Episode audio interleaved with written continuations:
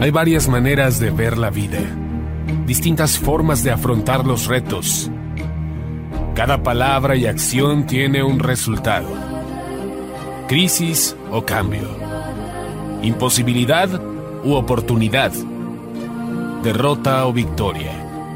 Destino o decisiones. Culpabilidad o responsabilidad. Mentira o verdad. Víctima o vencedor. La diferencia se marca en los pensamientos, las ideas y las acciones. Esto es Mensajes de Victoria con Marco Tulio Carrascosa.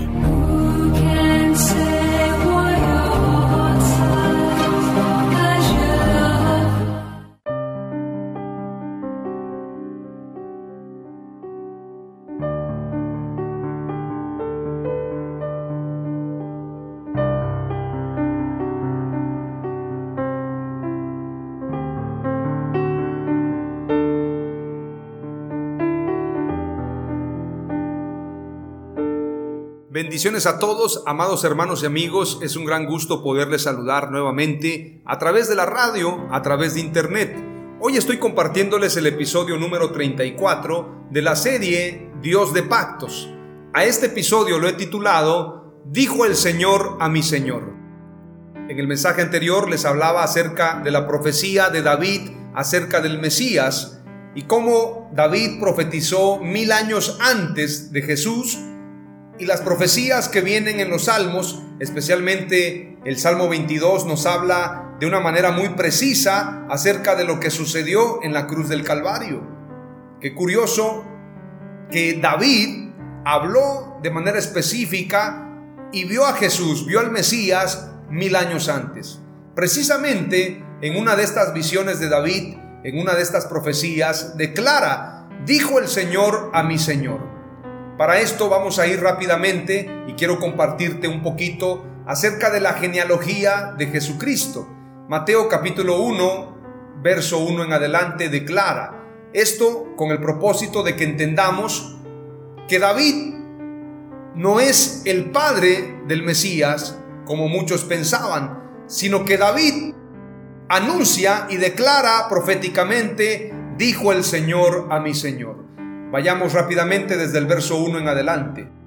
Tabla genealógica de Jesucristo, hijo de David, hijo de Abraham. Abraham fue el padre de Isaac, Isaac padre de Jacob, Jacob padre de Judá y de sus hermanos, Judá padre de Fares y de Sera, cuya madre fue Tamar, Fares padre de Jezrón, Jezrón padre de Aram, Aram padre de Aminadab, Aminadab padre de Nazón, Nazón padre de Salmón, Salmón padre de Boz, cuya madre fue Rahab o Raab en otra versión.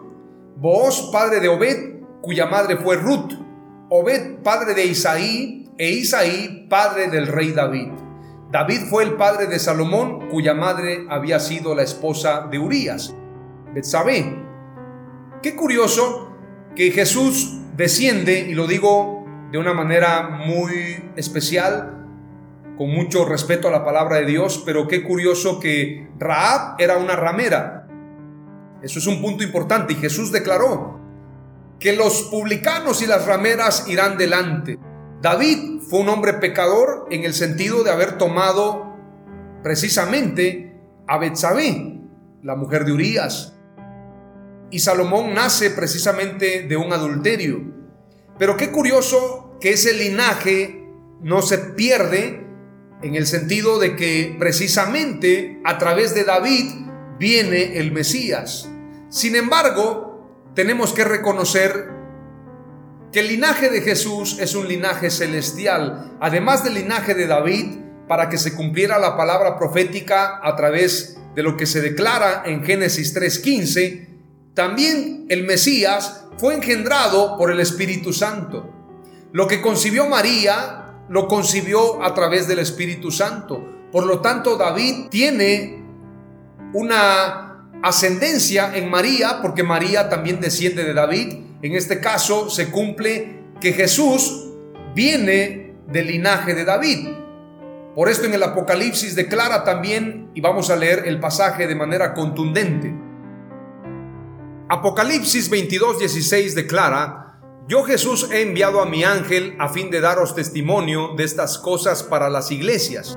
Yo soy la raíz y la descendencia de David, el lucero resplandeciente de la mañana. La raíz y la descendencia de David, lo declara el Señor en Apocalipsis 22. ¿A través de quién? A través de María. Porque José, aunque también descendía de David, no fue el progenitor del Mesías, sino que María concibió del Espíritu Santo. Entonces, Jesús tiene dos raíces, dos linajes, dos ascendencias. La ascendencia del Padre, por esto es hijo de Dios, y la ascendencia a través de David como Mesías. Es decir, se cumple en él las dos naturalezas, la naturaleza divina y la naturaleza mesiánica, la naturaleza humana. Entonces, por esto Jesús es Señor. Y vamos a ver lo que dice la Escritura en este sentido, Jesús no es hijo de David, sino es el Señor de David. Vayamos rápidamente a lo que declara el Salmo 110. Jehová da dominio al rey. Verso 1 en adelante. Jehová dijo a mi Señor. En otra versión dice, el Señor dijo a mi Señor, siéntate a mi diestra hasta que ponga a tus enemigos por estrado de tus pies. Esta es la palabra cumpliéndose al pie de la letra cuando Dios establece que todo se tiene que regir y todo tiene que estar bajo los pies del Mesías. El Mesías es Jesús y Jesús es la imagen del Dios invisible. Cuando la escritura dice, dijo el Señor a mi Señor, es porque se está cumpliendo lo que sucede también en el día del bautismo de Jesús, cuando se abrieron los cielos y una voz tronante dijo, este es mi Hijo amado en quien tengo complacencia. Y también cuando se dio la transfiguración, una voz tronante dijo, Este es mi Hijo amado, a él oíd. ¿En qué sentido el Mesías es hijo de Dios? Porque salió del seno del Padre. A Dios nadie le ha visto, el Mesías lo ha dado a conocer. Nadie podría conocer a Dios sino solamente a través del Mesías, a través de Jesús. Él es la imagen del Dios invisible. En Jesús, en el Mesías, habita corporalmente toda la plenitud de la deidad. Antes de todas las cosas, lo primero que Dios formó fue una imagen, una imagen para conocerlo, porque nadie puede conocer a Dios fuera del Mesías. Cuando Dios declara hagamos al hombre conforme a nuestra imagen y semejanza, se está diciendo a él mismo, no son dos personas, es uno mismo. Por esto la escritura dice, Emanuel, Dios con nosotros. Cuando tú te miras al espejo, declaras y tú dices, en el caso mío, Marco Tulio, ánimo, las cosas van hacia adelante. Dios declara omniscientemente y omnipresentemente Dijo el Señor a mi Señor, la voz tronante le dice al Mesías, siéntate a mi diestra, siéntate en el trono, hasta que ponga a tus enemigos por estrado de tus pies. A través del Mesías, a través de Jesús, la imagen de Dios es que todo vendrá a someterse a Dios. Y después el mismo Mesías se someterá a Dios. Porque Dios es inmenso, solamente lo podemos conocer a través de Jesús. Y Jesús mismo declaró, si les cuento las cosas terrenales y no las entendéis, ¿qué pasará cuando yo les cuente las cosas celestiales? ¿Qué pasaría?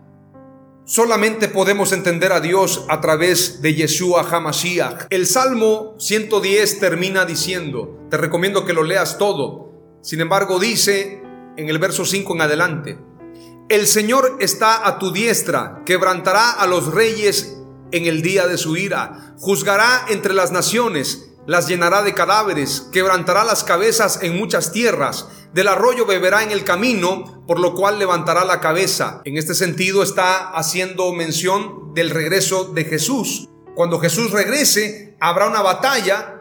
Bueno, en este caso, Jesús destruirá con el resplandor de su venida al anticristo. Y esa guerra del Armagedón representa la victoria de Jesús en la tierra. Por último, después del milenio, se dará la guerra de Gog y Magog. Pero la guerra de Armagedón se da en el regreso de Cristo y de esto habla también el Salmo 110. Ahora Jesús declara en Mateo 22, en Marcos 12, en Lucas 20, en todos estos pasajes, pero vamos a leer solamente Mateo 22.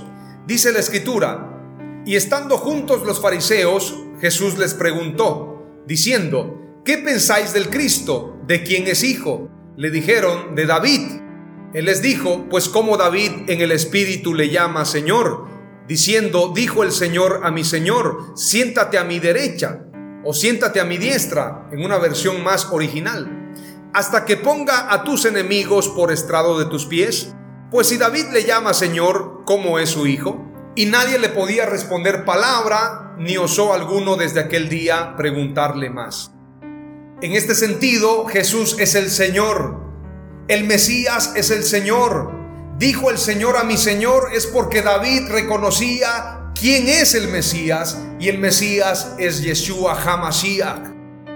Él es el Mesías, Él es el Redentor. Él es el Salvador, Él es el Rey de Reyes y Señor de Señores. A Él sea la gloria, a Él sea la alabanza, a Él sea el reconocimiento por los siglos de los siglos. Amén. Aleluya. Las tres palabras clave que te comparto de este episodio 34, titulado Dijo el Señor a mi Señor, son las siguientes. David le llama Señor al Mesías, por lo tanto no es su hijo. Número dos, el Mesías es establecido rey y sacerdote para siempre. Número tres, David y Melquisedec representan el reino del Mesías. Este ha sido el episodio 34 deseo que seas bendecido. En el nombre de Jesús, damos gloria a Dios. Aleluya.